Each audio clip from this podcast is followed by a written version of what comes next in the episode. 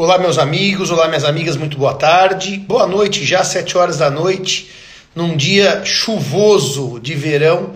Aliás, hoje a chuva que caiu no centro de São Paulo, talvez pela primeira vez tenha me assustado verdadeiramente. Foi uma chuva grande aqui.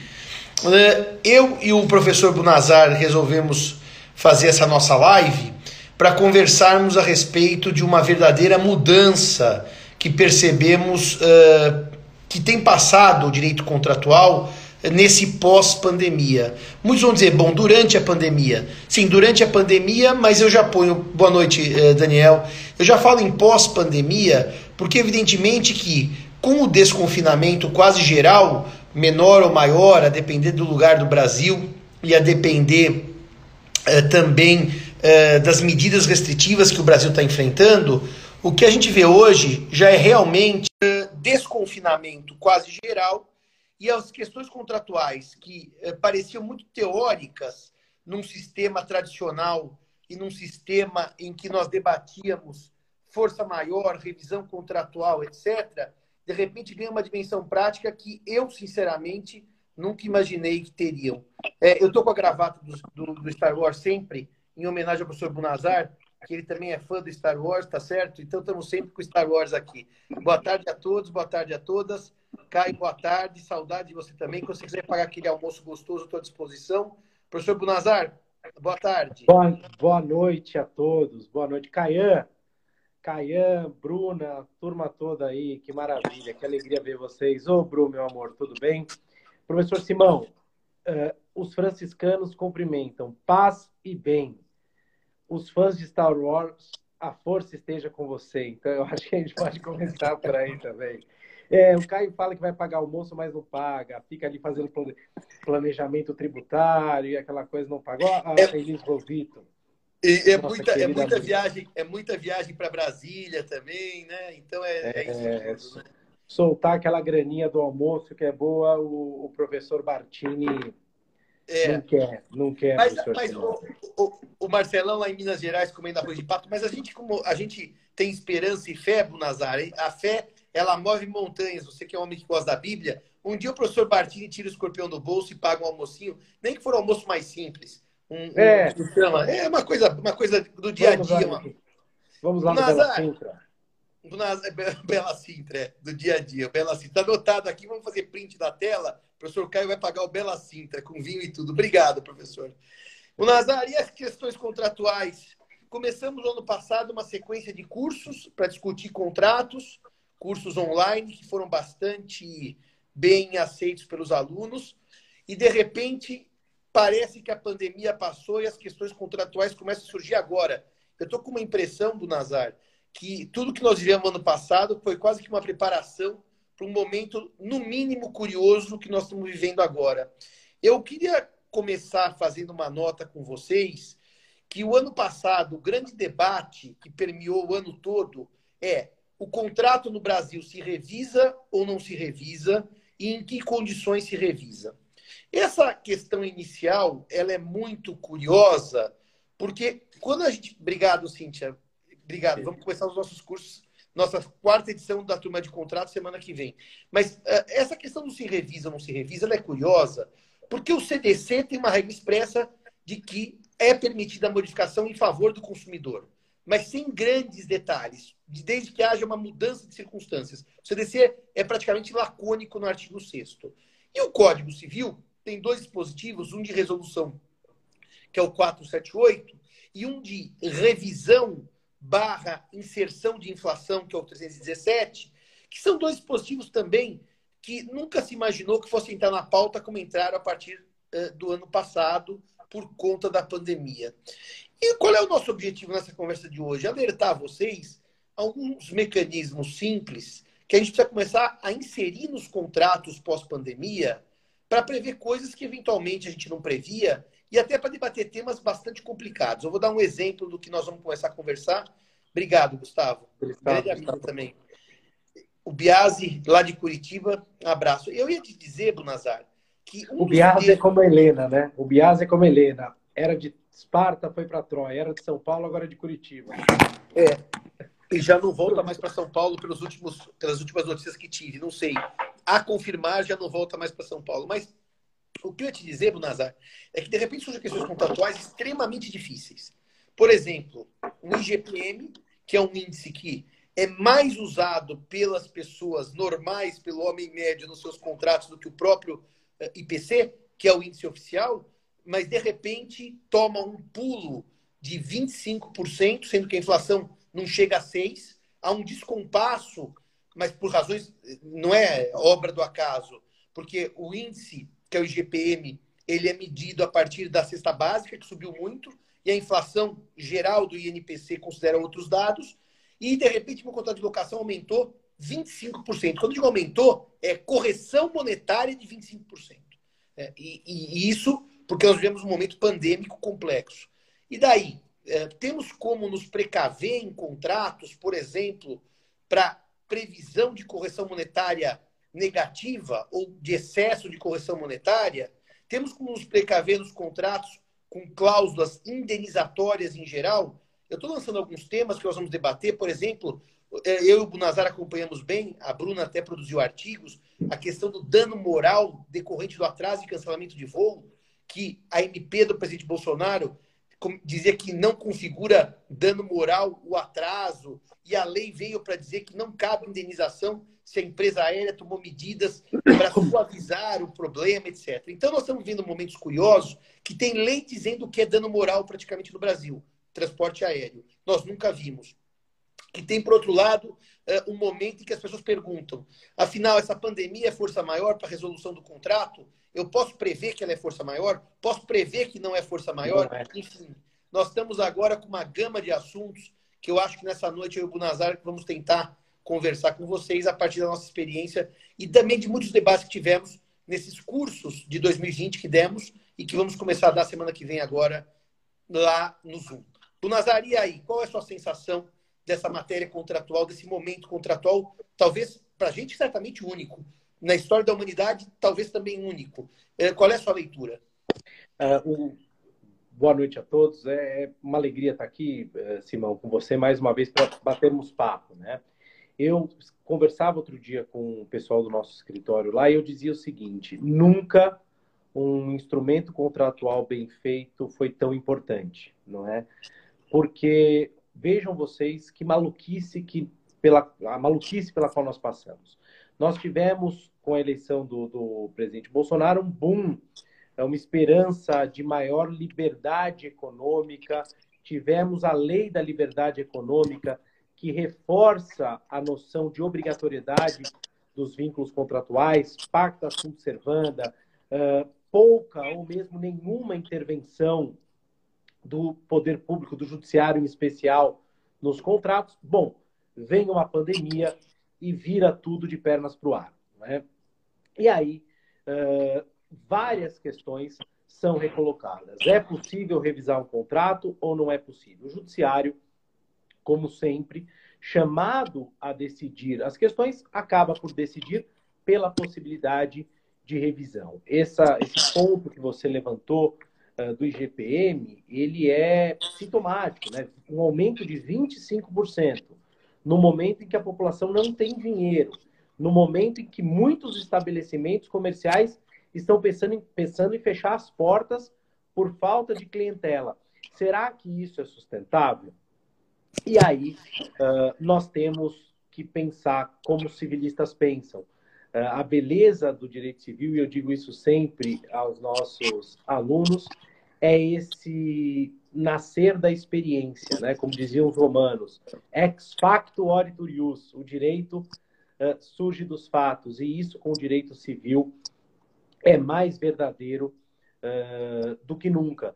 Então, com essas, com esse boom de problemas que surgiram, será que o instrumento contratual pode dar conta? Eu costumo dizer, uh, pois não, pode falar. Não, eu ia fazer uma nota nunca houve um momento tão propício para a gente como esse momento de criação contratual. Eu, eu explico é, exatamente isso que o Bunazar dizia. Nós nunca vivemos antes, é um momento ímpar para a humanidade, logo é um momento ímpar para criação de obrigações, regras e deveres. Mas prossegue, depois eu vou desenvolver um pouco algumas ideias. As pessoas, olha, o doutor Magno aí, o eminente delegado de, de polícia, é o, foi meu aluno uh, é, é, a cara do Clark Kent.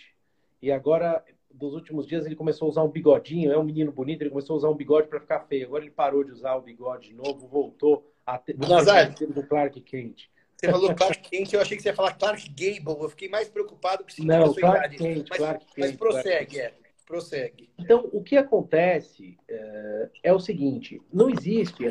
Eu outro dia até brinquei no Instagram, né? As pessoas, ah, aprenda a fazer tudo da noite para o dia. Você terá sucesso milionário, receba 300 mil reais por mês, milionário. São esses golpes, né, que, que surgem aí, né? A verdade é, existe contrato à prova de bala? Existe um contrato que, se nós fizermos, nunca será impugnado, nunca será. Claro que não. Mas existem contratos que, feitos para atender as demandas uh, do cliente, da sua empresa, da sua pessoa física, pouco importa, evitam uma intromissão desnecessária e trazem balizas claras para a decisão uh, jurisdicional ou mesmo arbitral. Então, a ideia, quando a gente fala de um contrato bem elaborado, não é um contrato mágico, um contrato hermético, um contrato que ninguém pode uh, violar. Não, é simplesmente um contrato que traga clareza das obrigações das partes e traga critérios de decisão, caso seja necessária uh, qualquer tipo de, de, revisão sobre ele. O que, que você acha disso, Simão? Perfeito. Eu já aviso a todos que o Nazar está piscando a luz aqui de casa. Se acabar a luz, eu vou fazer a live do escuro. Eu... ficam com a beleza do Bunazar e a minha voz no background. Mas é o professor Simão comprou uma casa nova e a casa parece que ele pagou um preço barato porque ela estava meio assolada por espíritos. E aí a luz pisca. Como eu assisto aquela série porcaria de adolescente, como eu assisto Supernatural, eu vou falar, põe sal na beira da porta, assim, para os espíritos não passarem. Se quiser, eu interrompo a live e começo agora. Mas, de qualquer maneira, o que eu ia dizer Vamos falar, por exemplo, eh, de uma questão curiosa. O Brasil assistiu no IGPM uma subida de 20%, no 25%. No IPC, no início do ano passado, o IPC é negativo, uma deflação decorrente de, uma, de um estrangulamento das, uh, das, das, questões econômicas, da, da atividade econômica. Né? Então, uma das coisas que eh, a gente pensa pouco quando faz contrato é correção monetária. Eu, eu costumo dizer que a correção monetária teve duas fases no Brasil. De glamour, quando a inflação era de 80% ao mês, que se não existisse correção monetária, não existiria prestação. Vocês imaginem, né, no tempo do Sarney, com 80% de inflação ao mês, mil reais, que não era moeda da época, mil cruzeiros, simplesmente no mês tinha sumido. Então ela tinha o glamour máximo. Nós tivemos estabilidade do plano real, e eu acho que é isso muito interessante é, cláusula de hardship, nós vamos conversar um pouco exatamente sobre, sobre essas questões de assunção de risco no contrato, daqui a pouco. Mas, basicamente, é, é ela some do cenário, uma inflação idílica, 2%, 3%, 1%, meio por cento, e, de repente, ela volta no momento pandêmico. Então, a primeira nota que eu gosto de falar sempre, e os nossos cursos batem nessa tecla, é que a cláusula de correção monetária não é óbvia de copy-paste. Primeiro que você tem que escolher o índice, IPC ou IGPM. Os alunos normalmente perguntam, professor, qual índice o senhor escolhe? Eu digo, depende. Se eu tiver pelo credor, eu tento pôr o IGPM. Porque a base de cálculo é mais generosa e, portanto, a inflação medida pelo IGPM acaba sendo maior. Porque é, o IGPM escolhe índices, que, é, dados para compor o seu índice, que normalmente são dados mais inflacionários do que o IPC. Se eu tiver pelo devedor, eu tento sempre o índice legal, que é o IPC. É, se vocês também não souberem qual índice pôr e deixar aquilo no silêncio, no silêncio será o IPC. O IPC é o índice oficial de inflação, que vai seguir, então, quando 389 fala em inflação, vai ser aquilo. Ou quando 316 fala em correção monetária, eh, estabelecida por lei sem índice, a gente só fala a cláusula de escala móvel, também vai ser o IPC, INPC. Então, essa é a primeira nota que eu quero fazer. A gente escolheu o índice de correção monetária é uma coisa até de certo sentido oportunista. Outra coisa do Nazar que eu tenho recebido perguntas, ah, mas professor, e quando o valor diminui porque o IPC deu negativo? É, se você só previu correção monetária, positiva sobe, negativa desce. Ah, mas eu tenho visto em locação cláusula dizendo que o índice negativo não se aplica. Vejam a importância de um bom contrato. É plenamente viável, e depois eu vou até te lançar aquela pergunta que eu lancei quando demos o curso passado, que eu quero que você responda de viva voz é plenamente é possível que a cláusula contratual só preveja inflação positiva, portanto, não a deflação. Apesar da repetição de termos, que a inflação já é positiva, mas uma inflação com índice positivo. exclua a deflação da correção monetária. Eu até o professor Bunazar no último ano, quando a gente preparava nossos debates para os nossos cursos de 2020, se era possível que o contrato contivesse uma cláusula simplesmente assim, não se aplica a correção monetária. Ou seja, não importa se para mais ou para menos, na presente relação contratual, inexiste correção monetária, seja pelo IGPM, pelo IPC ou pelos índices setoriais, como o índice da construção civil. Eu queria que você desse sua resposta, a sua, a sua leitura sobre o contrato que afasta a incidência de qualquer índice de correção. Perfeito. Eu só vou, antes de, de dar essa resposta, é, utilizar uma expressão aqui que é mal vista. Né? Quando a gente fala em manipular, parece que, que é algo feito para o mal. Manipular é trabalhar com as mãos, né? Então eu costumo dizer o seguinte: o contrato, o instrumento contratual, ele tem que ser bem trabalhado. O professor Simão bem colocou: eu posso colocar o índice A, posso colocar o índice B, posso dizer que deflação é irrelevante. Ah, e eu posso trabalhar no seguinte sentido: aplica-se o IGPM até aumento de certo, de certo tanto. Ah, eu posso colocar um teto de aumento eh, sem nenhum tipo de problema. Isso é manipulável no sentido de estar uh, ambientado aí na autonomia das partes. Ou seja, relação... autonom... o Bunazar, autonomia privada, que também é um nome que pegou uma cara de coisa feia, como se fosse sacanagem, não é, é a base do contrato, ela permite limitação de inflação. É uma coisa que nós nunca fizemos, porque eu repito, no passado a inflação era tão alta que se limitasse o dinheiro sumia. No presente ela foi tão baixa que não fazia sentido limitar. Veja que nós estamos num terceiro momento histórico. Vale a pena essa reflexão que eu é. posso ter uma limitação usando o IGPM até 10, 15, 12, o número que vocês quiserem. Professor, onde está a base disso? O 421, relido pela lei da liberdade econômica, permite que as partes estabeleçam, sim, concessões recíprocas. Sempre se permitiu, mas agora tem uma base técnica. Então, primeira nota, estamos de acordo que é possível escolha de índice e limitação de índice para deflação ou para inflação. E a renúncia, simplesmente? A previsão é. de inexistência de correção? É, o, o, o, problema é o seguinte: essa cláusula de renúncia de correção, ela será, e a resposta é um pouquinho paradoxal, né? Ou eficaz ou radicalmente ineficaz. E explico: se houver uma correção irrelevante ou pequena, a cláusula produz seus efeitos. Eu posso aplicar o nominalismo. A regra no nosso código é o nominalismo. Se as partes não combinarem reajuste, eu pago as dívidas em dinheiro pelo valor nominal. Uh, o que, é valor nominal? Né? Eu costumo, de maneira bem didática, bem bobinha, dizer: eu te empresto 100 reais. Qual que é o nome desse valor? 100 reais. Se você vai ter que me pagar pelo valor nominal, você me devolve 100 reais. Se ao contrário, você tem que me devolver 105, há uma mudança de nome, a, a correção o princípio do nominalismo fica afastado. Então, eh, essa cláusula será plenamente eficaz. Agora, se, esta, se esse instrumento contratual, se essa relação entre as partes for surpreendida por um, uma inflação galopante, de modo a esvaziar o objeto do contrato, a cláusula cai. Claro. A cláusula cai, porque o artigo 317, ele, ele pode ser, repito, balizado pelas partes sem nenhum problema mas ele é uma norma de ordem pública, ele não pode ter o seu conteúdo completamente esvaziado, sob pena de chegarmos ao absurdo de, de ter um contrato bilateral, ou sinalagmático, melhor, sem prestação de uma das partes. É, Mas, vamos responder o Marcelão, nosso amigo de Minas, e depois eu vou te lançar uma pergunta, porque você falou muito bem da correção monetária no nominalismo, ou seja, enquanto eu estou pagando. Depois eu quero saber da renúncia à correção no caso de inadimplemento, quando ela teria ah. um conteúdo indenizatório. Já vou lançar. Mas só vamos responder ao Marcelão antes. Você acha que é possível uma média de índices? Eu, para mim, não tem nenhum problema. É, eu posso dizer, ó, vai ser a soma do INPC mais o IGPM dividido por dois. Ou vai ser 50%, 60% IGPM e 40% o, o, o INPC. Eu também não vejo nenhum problema na eleição de índices, mesmo porque se eu posso eleger um só, por que eu não posso eleger dois ou três? Eu diria, talvez, Bunazar, até para evitar uma condição puramente potestativa, a não sei que fosse assim, o índice será de correção aquele que o professor Simão quiser, porque o quiser não está pré-indicado, e o quiser o sistema não admite. Mas se o Simão e o Bunazar quiserem escolher uma média de quatro índices, para mim não há nenhum problema de validade nessa cláusula, desde que eu não possa indicar na hora, eh, como se fosse um direito, uma condição potestativa. Agora, o que eu tenho achado interessante são as pessoas que querem impor nos contratos, e também temos discutido isso nos cursos, a não correção monetária em caso de não pagamento.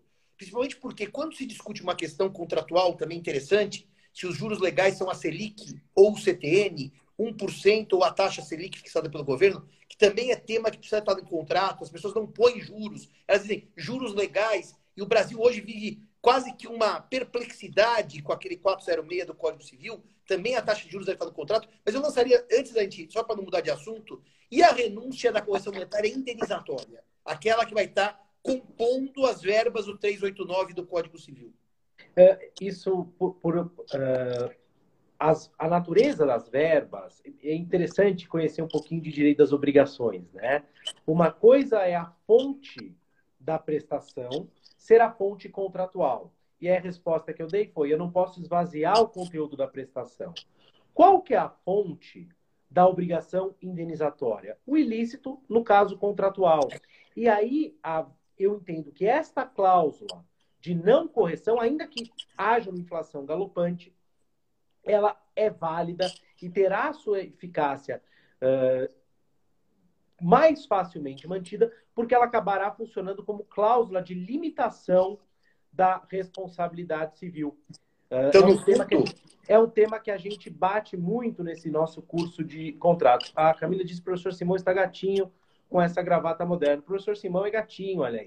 Ganhei do Star Wars, ganhei do Matheus, é, meu orientado. Professor e o Bunazar morre de inveja que nenhum aluno nunca deu uma gravata tão linda para ele. Agora, é, é, eu concordo, Bunazar, que o campo da responsabilidade civil e o campo dos danos, sendo as partes maiores capazes do contrato válido, por que não renunciar a parcelas do direito de indenização? Então, a correção monetária, compondo a indenização do 389, e, ou no caso de mora ou inadimplemento absoluto, eu também estou de acordo com o senhor Bunazar, que é um direito é, renunciável. Aliás, também limitável. As partes podem dizer, haverá correção monetária no limite de até tanto. Também ninguém é, faz isso. Ninguém é, faz isso. Sabe é porque isso. as cláusulas de correção monetária e juros são no Brasil um copy-paste. E em contratos de natureza empresarial, tem que tomar mais cuidado ainda. Agora, nós só para seguir. E a história dos juros contratuais, a questão gravíssima que nós até hoje, o Código Civil tem de vigência 2003, 2022, vou por 22, o ano que vem faz 19 anos, e nós não sabemos ainda se a taxa legal de juros do 406, os juros cobrados para impostos de mora de impostos devidos à Fazenda Nacional, é, o, é, é, é, aquela que é fixada pelo Copom, o Comitê de Política Monetária, ou o CTN 161 para o primeiro 1%. Como é que a gente faz em matéria contratual para tentar dirimir uma situação que é dramática, já que o próprio Judiciário e o próprio STJ se digladia para discutir se é CTN ou é Selic, para dar uma, vamos dizer assim, um cuidado, um conforto aos nossos clientes? Perfeito. Eu vou responder em duas etapas. Né? Começo respondendo como advogado.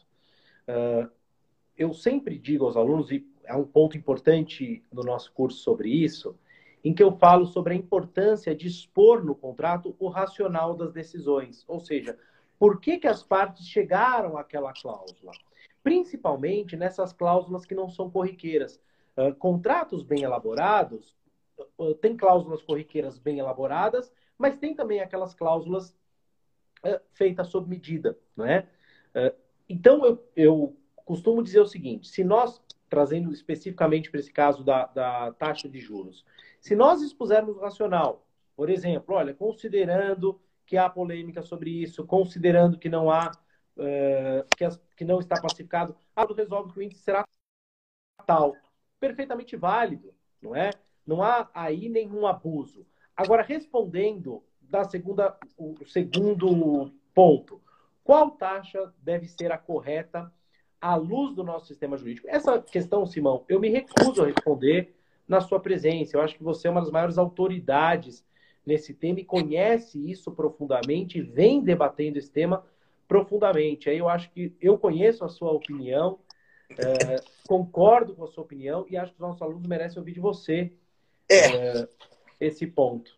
É, é um dos temas que também eu tenho trabalhado no curso, Bunazar, porque a preocupação dos alunos, aliás, outro dia no curso, no último que nós demos, eu falei, professor, se eu seguir isso que o senhor está falando, meus clientes estão praticando usura, que é crime, eu nem estou sabendo. A questão, só para a gente não fugir da conversa, é que o Código Civil permite previsão de juros compensatórios ou remuneratórios, permite, eu posso escolher remunerar o dinheiro mesmo sem nenhuma mora, sem nenhum atraso, e eles podem ser até o dobro da taxa legal. Por que o dobro? Temos um decreto que está em pleno vigor, o 22626-33, do tempo do Getúlio Vargas, mas em pleno vigor, que é a tal da lei do usura, que permite que o contratante duplique até, duplique no máximo, a taxa legal. E que no Código Antigo era muito simples, que a taxa legal dizia meio por cento, duplicar meio é um. Então eu tinha juros de 1% ao mês, contratados validamente, sem crime, sem usura. Vai ficar gravado, Dora. Vai ficar gravado. Eu estou deixando lá no, no IGTV e também no YouTube do professor Simão. E também, para aqueles que quiserem aprofundamento, nós vamos começar segunda-feira esse curso de cláusulas contratuais, segunda-feira à noite. Estão Agora, todos convidados. Oi? Todos convidados. O link está na nossa na bio, tanto na minha quanto na do Simão. Quem tiver interesse, dá uma olhada lá na, na, no programa do curso. E daí, é, a questão desse dobro da taxa legal é que é crime, né? Além do problema jurídico da invalidade da cláusula de juros, nós temos ainda um problema de ser crime. E daí, como o CTN tem lá o artigo 161, parágrafo 1 que fala em juros de 1% ao mês, a lógica, também esse é o ponto que o advogado e o professor não conversam muito bem, mas a lógica é que eu poderia ter juros de até 2% ao mês. Dobro de 1, 2, 24 ao ano. E eu digo para os alunos, não façam isso, ponham no máximo 1. Por quê? Onde é que está escrito? Há uma sensação, é uma coisa muito curiosa e que a experiência pode nos trazer. Há uma uh, sensação jurídica de abusividade em juros de 2% ao mês. É uma coisa que não está escrita, não está dita. E que, pela lógica, eu poderia ter. Olha o Zé que fez nossos cursos, Zé. O Zé Romero, grande amigo. Voz de locutor. E, e voz de locutor. E daí eu ia dizer para vocês que entre a Selic, que hoje está baixíssima, porque esse clima de uma certa recessão econômica, e de repente estão faltando coisas, de repente começa a subir a inflação, mas a gente tem costumado dizer que Uh, e, e, no curso a gente frisa isso, que o bom é inimigo do ótimo. Mas se você quiser ser ótimo para o seu cliente, é melhor você ser bom às vezes. Porque a Selic, tida como taxa de juros, os juros são muito baixos. O CTN tem juros muito altos. Aliás, aplicado o CTN, nossos juros são maiores do que países como a Turquia, por exemplo. Então, essa é aquela hora que a experiência do professor e do advogado conversa com os alunos. Eu não ponho juros maiores de 1% ao mês, mesmo podendo, em tese, duplicá-los Acho que estamos de acordo, Bunazar? 100%, 100 de acordo. E eu, eu, bato muito nisso uh, para os clientes. Se nós fizermos uma cláusula extremamente dura, ela quebra. A cláusula quebra. E outra, nós abrimos flanco no, no contrato para discussões infinitas, não é? Então, eu estou uh, plenamente de acordo com você aqui, Simão. Neste caso, ótimo para o cliente é uma boa taxa de juros, 1%. É ótimo, é verdade. E olha, eu vou responder para a Sheila que juros compostos o sistema brasileiro civil não admite. Não o bancário, não o de crédito em financeiras e mesmo em faturização na factoring. Mas no sistema civil não, porque o código é expresso. A, capitalização é anual. A cada ano capitaliza. Não pode ter capitalização mensal sob pena de nulidade da cláusula. O Código Civil é expresso e se eu tivesse com a cabeça menos ruim e menos de férias do que eu estou, lembraria o artigo mas eu já não lembro mais. Mas é expresso. Está tá lá no mútuo, no artigo 591 ou 590 ou 592. O Bunazar vai ver no código dele que ele dorme abraçado com o Código Civil. Agora, Bom. o Silvestre faz uma pergunta, Bunazar, de corrigir, pode ver aí se é o 589, 590 ou 591. É um desses três. O, agora, do mútuo. Agora, o Silvestre faz uma pergunta interessante, que também era muito comum, viu, Silvestre, no tempo inflacionário, que era fazer uma correção por meio de um índice que não era um índice, era uma commodity. Era 591, uma... desculpe, 591. 591, 591. Então você vê que eu não errei muito. Mas uh, uh, corrigir, por exemplo, pelo dólar, corrigir, por exemplo, pelo ouro, ou corrigir por uma commodity, arrendamento de acordo com o preço da soja. O COSIL proíbe essa indexação proíbe, eh, Silvestre. Eu te explico de uma maneira bastante simples. Porque, no fundo, o, for, a, a, a, o curso forçado da moeda é sinal de soberania. A partir do momento que eu começo a querer pagar em bens ou pagar em moeda estrangeira, ou mesmo de maneira disfarçada indexar em bens, é uma, um desprestígio ao real. É verdade que existem leis especiais que admitem em alguns casos. Vou dar um exemplo simples. Eu vou para o exterior e viajo, faço compras em dólar. É claro que eu posso converter o dólar que eu comprei e gastei nos Estados Unidos para pagar em reais no Brasil. Empresas estrangeiras também podem. Mas na locação, a regra expressa que proíbe o arrendamento, uh, uh, o, o, aluguel fixado por uh, moeda estrangeira ou mesmo por commodities, como você disse. Isso é uma das coisas que a gente, curiosamente, volta ao debate e que está superada exatamente desde o século passado, século XX, quando havia uma inflação alta e o debate. Agora, a Camila do leasing em dólar, eu não vou chutar, não vou dizer com certeza, existia uma lei nos anos 90, existia, e eu advoguei que permitia expressamente. Eu não Mas sei o... se essa ela foi revogada, Bunazar? Não, não, eu não sei, mas a, a questão é que o leasing dólar é, se admite quando, quando há questão de importação, uh, e é um contrato que é praticado reiteradamente, não, não, há, não há problema uh, com relação a esse contrato. E o Bruno lembra que os contratos de commodities, mas não é o que o Silvestre perguntou, ele perguntou arrendamento pago de acordo com o preço de commodity. Claro. Esses podem ter preço fixado em dólar? Pode sim, porque é muito comum, porque esse, o contrato de commodity soja, por exemplo, esse contrato tem uma compra e esse, essa commodity é vendida na Bolsa Americana. É verdade que aí sim, Bruno, você tem razão. Mas não aliar o preço da commodity ao valor do arrendamento. Aí Exato. É, vamos separar as coisas. Né? Uma coisa é a forma do pagamento, outra coisa é o indexador. É isso mesmo. Agora, para o Nazar, eh, diga uma coisa para mim, eh, seguindo a nossa lógica aqui. E a nossa velha e boa cláusula penal? Nós andamos também com questões interessantes. Eu, eu digo sempre assim, para quem começou a advogar. Professor Simão, comecei a advogar em contratos. Dá duas dicas de dou duas. Cuidado com a prestação e cuidado com a multa. São duas. Depois eu posso dar outras, mas as duas são cuidado com a prestação, cuidado com a multa. Normalmente, é curioso ver como os jovens advogados, e nem sempre tão jovens, mas vamos começar assim para evitar milindres, eles têm um baita cuidado na prestação contratual, nos prazos, nas regras, e a multa é, é, é, praticamente tem uma expressão inglesa que não tem igual em português que eu amo, take for granted, como se estivesse assimilada. É qualquer coisa, põe aí que meu cliente não vai descumprir, né? E aliás, quem isso um pouquinho de análise econômica do direito e um pouquinho de equilíbrio contratual, sabe que a multa é tão importante quanto o próprio objeto da prestação. É, o STF, o STJ teve aquele debate enorme que eu fiz até aquela. Ah, fui convidado como amigo da corte para falar naquela audiência pública, não amigo escure no sentido mais tradicional, mas para falar. E da, eu acho que, aliás, eu era escure tradicional, nem sei como é que foi bem aquilo, mas sobre acumulação de perdas e danos com cláusula contratual prevendo indenização. Ou seja, eu tenho uma cláusula contratual, chama multa, ou cláusula penal, e depois eu quero cobrar, além daquilo, prejuízos excedentes. Essa construção da cláusula penal, Bunazar, também tema que eu e você damos nos cursos com bastante calma e cuidado, porque é um dos temas ultra relevantes. O que, que você quer dizer para os nossos amigos da construção da cláusula penal no Brasil, moratória e compensatória, e alguns cuidados que devemos ter com prejuízos suplementares? É, o, esse problema, né, que é um problema seríssimo, vai muito, tem muito a ver com alguma uma característica das, das gerações atuais, né? O nosso Código Civil disciplina a cláusula penal da maneira que eu, Bonazar, julgo ideal? Não mas a disciplina é aquela que está no Código Civil e não há muito que se possa fazer. Não é?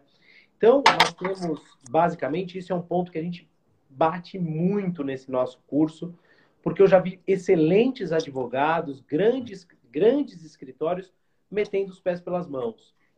A cláusula penal, ela, nós temos uh, duas qualificações da cláusula penal no nosso código. Ela pode ser uh, moratória para compensar uh, a mora, etc., ou ela pode ser indenizatória no sentido de substituir a obrigação principal. Uh, quando eu tenho a cláusula penal como reforço de uma cláusula específica, para o caso de mora, por exemplo, eu posso exigir o cumprimento da obrigação principal, uh, da obrigação, e a cláusula penal. Quando a cláusula penal é substitutiva da prestação, ou seja, quando ela tem puro caráter indenizatório para hipótese de total inadimplemento, o nosso código é muito claro. Eu não posso exigir indenização suplementar. Então, trocando em 400, 416 do Código Civil. A cláusula penal pressupõe, presume, iuris é de iure, ou seja, de maneira irrefragável o dano. Não posso debater se o dano foi maior, menor ou inexistente, mas é aquilo e não mais que aquilo. O código dá com uma mão e tira com a outra. Senhor devedor, se o senhor incorreu em mora ou inadimplemento absoluto, o senhor deve. E quanto? Quanto o senhor combinou? Não importa se o prejuízo é maior ou menor. Mas também, por outro lado, o senhor só deve aquilo que o senhor combinou. Reparem que coisa genial. Você deve, ainda que o dano seja zero. Você não pode provar inexistência de dano, porque o dano é presumido de maneira absoluta. Mas, por outro lado, você sabe o máximo que você deve. Eu reputo isso, Nazar, de uma inteligência, claro. porque o credor sabe que pode perder porque o prejuízo pode ser maior mas tem a vantagem de não precisar comprovar dano algum. Ele ganha bastando o descumprimento. E o devedor tem a vantagem de saber o máximo que ele paga, com a desvantagem de saber que o dano pode ser do zero e ele vai pagar alguma coisa. Eu sempre achei isso, juro mesmo, de uma lógica e de um equilíbrio do é genial. Que é lindo, lindo. Mas e tem, Nazar, e tem um detalhe, né? Uh, nós podemos clausular no seguinte sentido: as partes se reservam o direito de exigir indenização suplementar caso uh, o dano supere o valor da cláusula penal. Uh, existe uma discussão que é, que é ardilosa, que é a seguinte, né? Imaginem só, eu faço com você, o escritório representa um cliente, imaginemos um caso uh, empresarial sociedade empresária de um lado, sociedade empresária do outro. E aí, ah, a prestação principal, uh, trato, o contrato de trato sucessivo, tal, estabelece uma cláusula penal de 5 milhões de reais. A outra parte descumpre. E eu digo para o meu cliente, uh, qual foi o prejuízo que você teve? Fala, olha, eu tive um prejuízo baixo aqui, Bonazar, eu tive um prejuízo de 200 milhões de, é, 200 mil reais. Eu digo, ótimo, porque a nossa cláusula penal é de 5 milhões. Então você teve um lucro, vou chamar assim, de 4 milhões e 800. E aí ele vai dizer: "Nossa, que maravilha, que alegria. Eu vou ganhar 4 milhões e 800". Perfeito. Só que sabe o que pode acontecer? O sujeito vai lá e toma um prejuízo. A cláusula penal é de 5 milhões. Só que ele toma um prejuízo de 15 milhões. 15 milhões. E de repente, o, ele chega para o advogado e diz: Olha, eu tomei um prejuízo de 15 milhões. Eu tenho direito a 5, mais o resto, né? Não é nada. Porque se ele só estabeleceu 5 milhões sem se reservar o direito de exigir indenização suplementar, ele tomou o restante do prejuízo. E aí surgiu uma teoria uh, interessante. A teoria é seguinte, e ela é, é completamente maluca, né? A teoria é a seguinte: eu posso renunciar à cláusula penal. Só que tem um pequeníssimo detalhe. Só, só um detalhe, só para explicar o que eu renunciar. É, o professor Silvio Rodrigues defende isso no, no livro dele, e, e, é uma coisa que eu acho que ele fez em algum parecer, porque isso para mim é indefensável. Ele já vai explicar o Nazar por quê. Renunciar significa o seguinte: o contrato me deu direito a 5 milhões, nem mais nem menos. Eu não fiz ressalva alguma. A cláusula penal por descumprimento é de 5 milhões. Eu digo, juiz, eu sei que eu tenho esse direito. Eu abro mão desse porque eu quero provar 15. Eu renuncio a um direito que independe de prova, de quantificação do dano, porque a cláusula penal é uma pressão absoluta de dano, e falo, juiz, eu vou lutar pelos 15, esquece meu direito aos 5. Haveria uma, então, como disse o Bunazar, tecnicamente, uma renúncia ao valor pré-fixado indenizatório na cláusula penal. E agora eu vou fazer a crítica. Por que, que essa teoria não tem pé nem cabeça e eu e ele somos frontalmente contra, aliás, aliados, a grande maioria da doutrina? Por que, Bunazar? Não é. rola, como diz o dia. O, o contrato, uh, eu não preciso dizer isso, ele é um acordo de vontade, não é? E o contrato é formado pelo seu clausulado.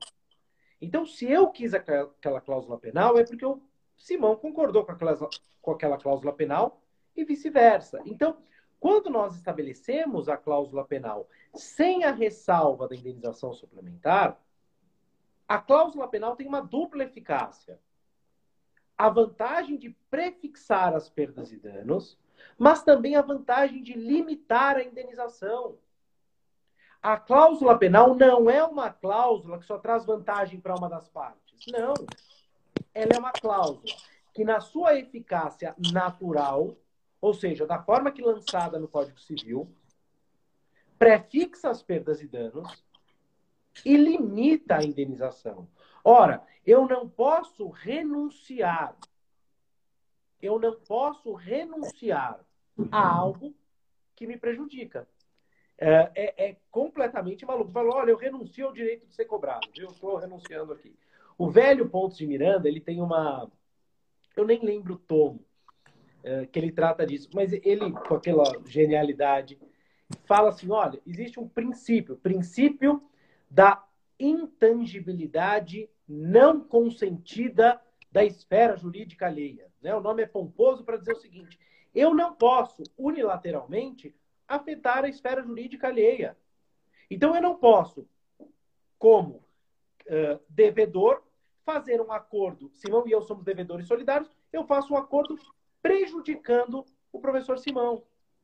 Deixa eu só fazer uma nota, claro. uma nota do Nazar de clausulado. É por isso que quando você faz multa de 5 milhões, a outra parte concorda com multa de 5 milhões, você tem que ter perguntado antes para o seu cliente se ele acha que aquilo para ele é bom ou é ruim, por uma razão muito simples.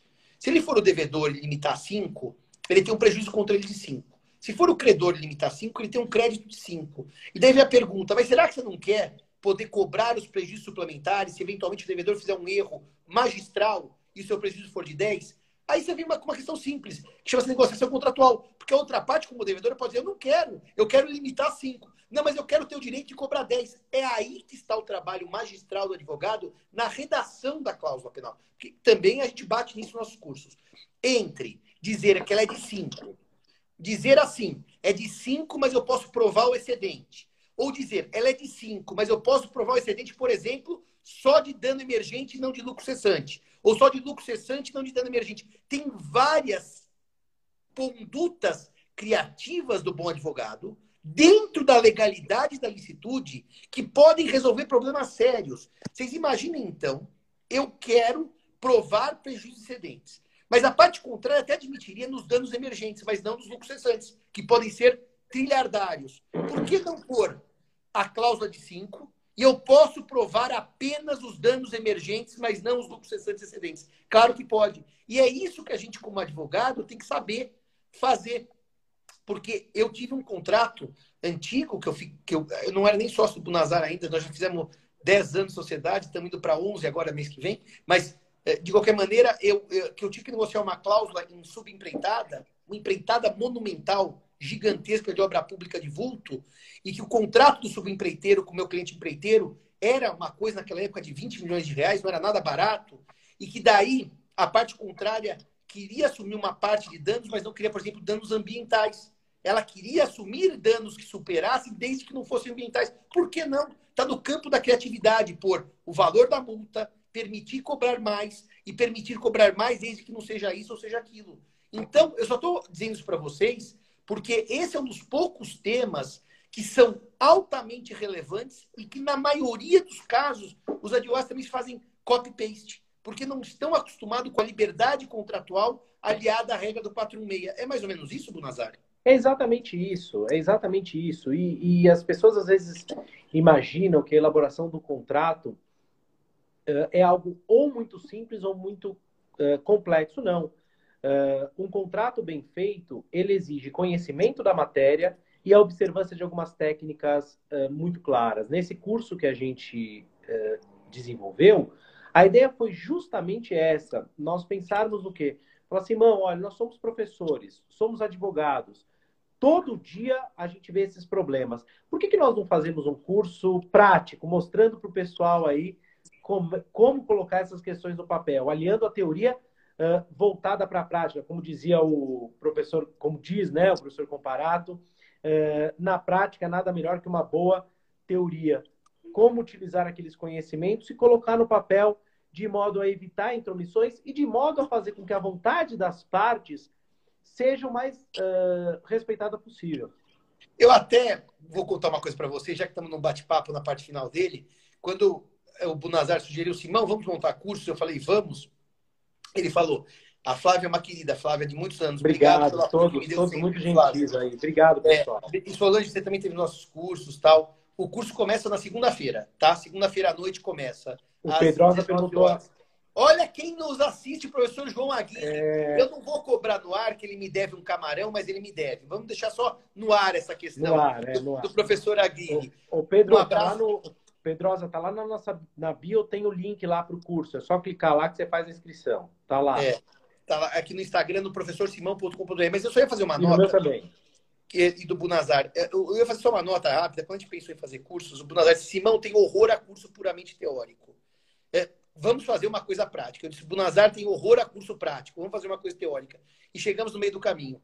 Conseguimos um curso com bases teóricas sólidas e com exemplos de cláusulas, redação de cláusula, material que indica como redigir cláusula. Então, acho que nós, no final, chegamos no meio do caminho.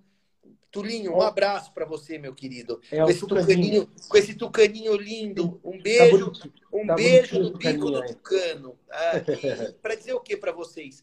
Que nós realmente acho que chegamos uh, numa, num, num, num grau interessante de cuidado em que a gente atende a teoria e a prática. A gente conseguia dois valores que são entre si nós vamos fazer, Cris. Vamos fazer mais cursos. Olha que legal que a Cris disse. O curso é tudo isso e muito mais. Obrigado, Cris. Obrigado pelo, pelo depoimento aí, pelo elogio. a inscrição está na bio. Começa tá segunda-feira à noite, 19 horas. E outra coisa que nós fizemos também, que nós temos que dividir com vocês: cursos curtos. Porque nós entendemos que hoje em dia, cursos muito longos são difíceis, porque as pessoas têm compromissos e desestimulantes. Então, nossos cursos são cursos de quatro aulas uma hora e meia. O valor tá lá, eu não sei de cabeça, Tulinho, mas depois você me pergunta no inbox que eu te mando, inclusive, o site, o lugar da inscrição do curso. E, de qualquer maneira, é um curso curto, porque são quatro aulas de uma hora e meia cada. Fica o gostinho de quero mais, mas aqueles que gostam normalmente fazem um outro curso, que é da semana seguinte, que é o planejamento sucessório, que vai ser é. tema da live da semana seguinte entre mim e o Bunazar. Eu queria, estudantes não, qualquer pessoa pode, ter certificado. Pessoa a gente emite com a minha assinaturinha do Bunazar. Eu queria até perguntar uma coisa para vocês, Bunazar, aproveitando que eu estava aqui conversando com eles, porque nós já vamos fazer mais uma live semana que vem sobre planejamento acessório, mas eu queria perguntar a todos para vocês o que, que, vocês estão achando dessa nova rede social que chama Clubhouse, porque eu e o Bunazar ainda não experimentamos uh, trabalhar nessa, nessa rede social e. Paulo, Paulo, Água das Pedras o euro a 8, eu só tomo o dia que voltar para Lisboa, que está bastante longe, tá certo? Então fica tranquilo que por enquanto aqui, sabe qual é que é? Água potável da torneira, tá bom? Uh, a água das pedras, água das pedras, uh, o professor Simão é um fã. Eu detesto a água das pedras. Eu, ela é salgada. E ela é salgada agora, no gosto e no preço. O professor Simão, o professor Simão paga para Agora, quando nós formos visitar o professor Paulo, ele também pode servir uma aguinha das pedras. Então, é, o professor Paulo normalmente sabe que me serve, Nazar? São Pellegrino, porque é mais barato e diz que ele é melhor. E é mais gostoso. São Pellegrino é mais gostoso. O Paulo, o Paulo tem bom gosto. Mas nós vamos prosseguir de qualquer maneira aqui. aqui. É verdade, Paulo. Eu furei o almoço com você na semana passada. Vamos convocar o Bunazar para sair da caverna para a gente almoçar com ele. Não, não mas eu, de qualquer maneira, não, não experimentei essa rede, mas nós vamos continuar por aqui, claro porque o Instagram para a gente ainda é uma grande fonte de alegria. A gente tem realmente compartilhado muito conhecimento e tem sido muito, muito, muito interessante. Uh, para a semana, então, começamos o nosso curso de cláusulas contratuais e para outra o nosso planejamento sucessório, que faremos uma live. A live vai chamar Bunazar, como você ficou rico? Dois pontos. Planejando a minha sucessão. Vai ser um tema muito interessante, quase autobiográfico, de não. Água salobra? Não. Kátia, é... você tá de sacanagem. Água não, salobra é, é, é, de graça. Mas olha, o Bunazar não toma água das pedras porque tem cisma que vai dar pedra no rim por ter sal. Quer dizer, é uma coisa totalmente sem sentido, tá certo? Mas não percam semana que vem. Como fiquei rico planejando a minha própria sucessão. É um curso especial do professor Bunazar que nós vamos fazer. Oh, meu amigo Marcos Gadelho, juiz, grande amigo. Aqui no a água das pedras é interessante porque assim, você tem que tomar água das pedras de uma água normal para matar a sede. É, é a maior mentira. É a água mais refrescante para o calor. É, como eu não ganho nada deles, se inscrevam no curso e não tomem água das pedras. Quem quiser, no inbox, manda uma mensagem lá no, no, no Instagram, que eu mando o link de inscrição dos dois cursos. É isso aí. E a gente prossegue conversando. Bunazar, uma última coisa. O contrato sai mais forte ou sai mais fraco da pandemia? É, eu acho que ele sai mais importante. Eu acho que ele sai mais importante. É, ele precisa de mais cuidado. Não sei se ele sai mais forte uh, ou mais fraco, porque a verdade é que os contratos foram uh, de fato atacados, o que eu acho que ele sai mais importante. Eu acho que há um grande risco nesse momento, que é uma extrema releitura contratual por conta de um momento difícil que é a pandemia. Acho que isso não pode ocorrer, mas acho que o contrato sai fortalecido no seguinte sentido: ele ganha uma relevância teórica que sempre teve para alguns, mas não tinha para todos. Eu acho difícil hoje, 2021, alguém não repensar o contrato ou não ter interesse em reestudá-lo.